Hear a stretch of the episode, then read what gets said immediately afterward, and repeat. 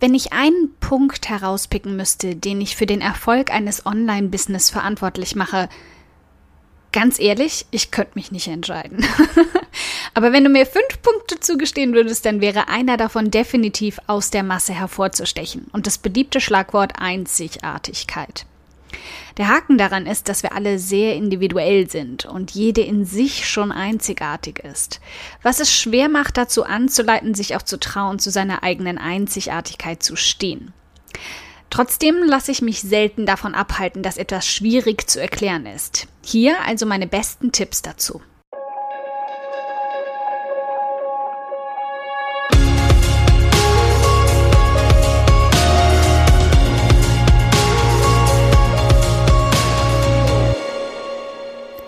Hi, ich bin Karina, Gründerin von Pink Kompass um 180 Grad und der Feminine Jazz und teile hier im um 180 Grad Audioblog alles mit dir, was in meiner Selbstständigkeit funktioniert und was nicht. Wir knacken meine Strategien rund um Marketing und Mindset, denn Erfolg beginnt in deinem Kopf.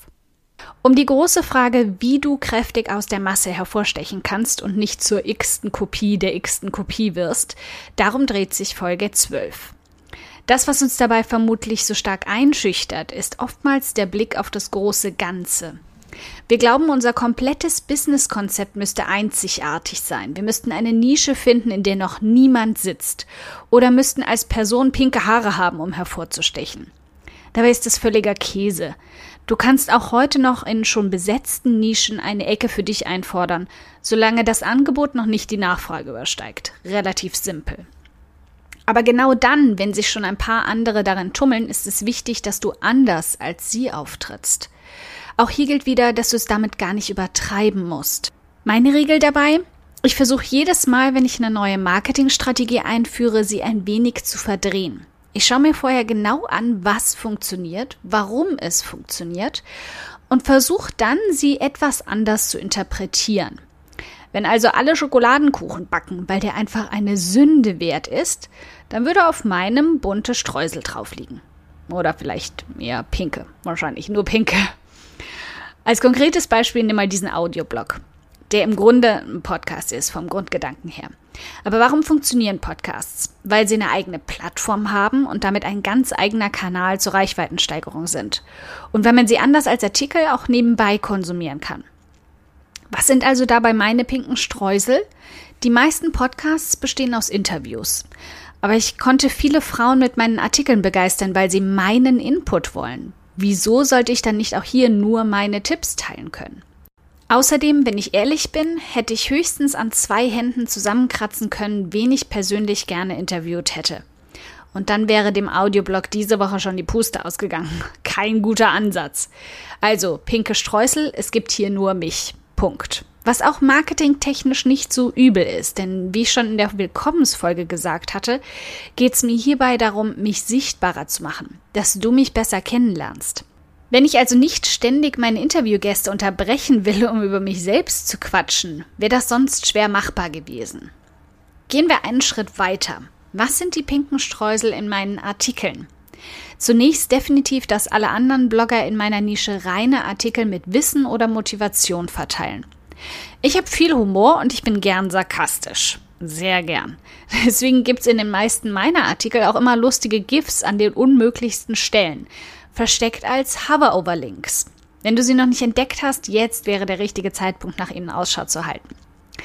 Und wer hat denn je gesagt, dass die Marketingstrategie auf einem Businessblog kostenloses Wissen zu verteilen nicht auch mit Spaß und Humor verknüpft sein darf? Richtig, niemand. Also pinke Streusel.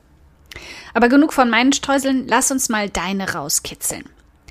Sobald du dein Businesskonzept aufgestellt hast, begib dich doch mal in die Marktforschung. Ähnlich wie bei deinem Alleinstellungsmerkmal gehst du jetzt noch mal ein bisschen tiefer rein. Schau dir all die Seiten aus deiner Nische an und versuch mal zu filtern, welche Strategien sie verfolgen und wie, was sie alle gleich machen. Und dann versuch dieser Strategie, wenn du sie auch nutzen willst, einen kleinen Schubs zu geben, sie leicht abzuwandeln. Alle schreiben kurze Artikel, schreib lange oder eben umgekehrt. Alle veröffentlichen nur einmal in der Woche, veröffentliche du zweimal. Natürlich solltest du immer darüber nachdenken, was du wirklich leisten kannst, denn etwas, an dem du definitiv nicht drehen solltest, ist Konsistenz. Egal was du anfängst, mach es zur Routine. Menschen sind Gewohnheitstiere und sie werden sich nach kurzer Zeit an das gewöhnen, was du ihnen lieferst und auch darauf warten. Also auch hier spielst du schon schnell mit dem Vertrauen in dich und das willst du niemals enttäuschen. Und den zweiten Punkt, den du dabei checken solltest, ist der, ob deine Streusel wirklich Sinn machen. Fünfmal wöchentlich zu veröffentlichen, aber gar nicht genug zu sagen zu haben oder deine Zielperson völlig damit zu überfordern, macht definitiv keinen Sinn.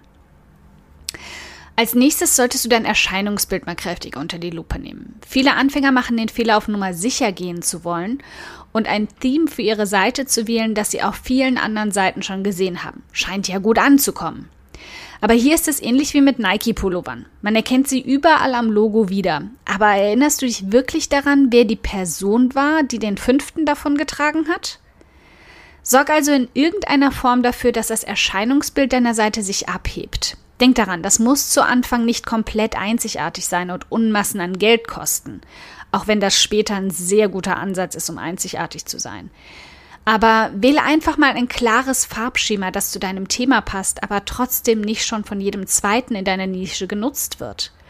Und bitte, wenn wir schon dabei sind, wähl einen Namen, den ich mir leicht merken kann und der etwas aussagt. Den ausführlichen Artikel dazu findest du unter dieser Folge. Lies ihn.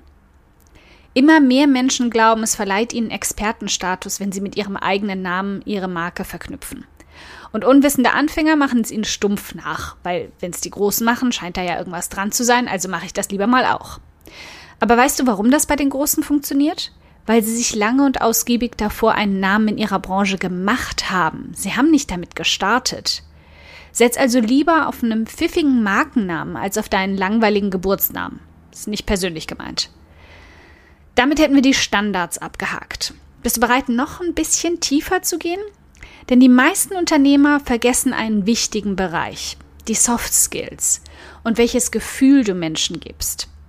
Auf vielen Seiten, über die ich gestolpert bin, hat nach außen hin alles gestimmt. Ein klares Branding, eine scheinbar sehr sympathische Person in der Sidebar, interessante Inhalte. Aber wenn ich mich dann mal mit der Person dahinter in Kontakt gesetzt habe, ging die Einzigartigkeit schnell den Bach runter.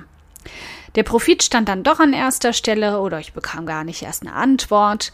Und der Mensch, den ich dachte, durch die Seite zu kennen und der mir so ans Herz gewachsen war, stellte sich dann in Wirklichkeit bei Treffen als total langweilig oder schlimmer noch, total unsympathisch heraus. Wie viele Menschen ich schon damit überrascht habe, dass ich recht zügig und vor allem persönlich auf E-Mails antworte, passt zum Beispiel auf keine Kuhhaut mehr. Scheinbar ist es bei etwas größeren Bloggern völlig selbstverständlich, dass man für persönliche E-Mails zu wichtig wird und sie an Assistentinnen oder Assistenten auslagert.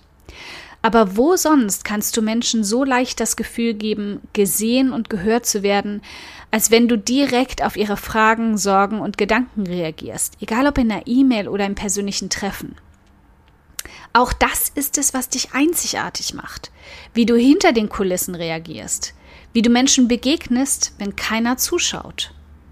Eins der besten Wege aus der Masse hervorzustechen ist immer noch der, Menschen so von dir zu begeistern, dass sie dich weiterempfehlen. Und deine Produkte kaufen, ohne dass du sie ihnen überhaupt empfehlen musst. Unterschätzt das niemals. Egal wie viele Tausende von Besuchern du dank Google, Pinterest oder den Medien haben wirst, was Menschen über dich sagen, wird immer den Ausschlag geben, ob du langfristig Erfolg haben wirst. Und jeder einzelne davon sollte für dich zählen. Denn am Ende des Tages ist jeder einzelne Kunde ein echter Mensch und keine Statistik. Deine Aufgabe für heute also. Schau dir mal deine Marketingstrategien an. Wie du bloggst, auf welchen Social-Media-Kanälen du dich rumtreibst, wie du kommunizierst, wie deine Seite aussieht.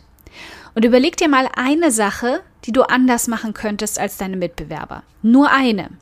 Und fang dabei an, aus der Masse hervorzustechen.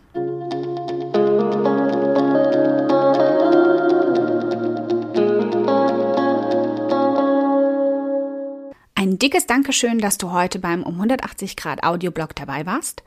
Und falls du noch mehr knackiges Marketingwissen oder Mindset- und Motivationskicks brauchst, schau auf podcast.um180grad.de nach weiteren Episoden oder direkt auf www.um180grad.de in über 100 hilfreiche Artikel rein.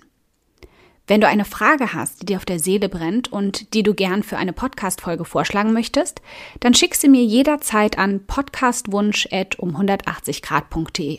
Ich freue mich schon darauf.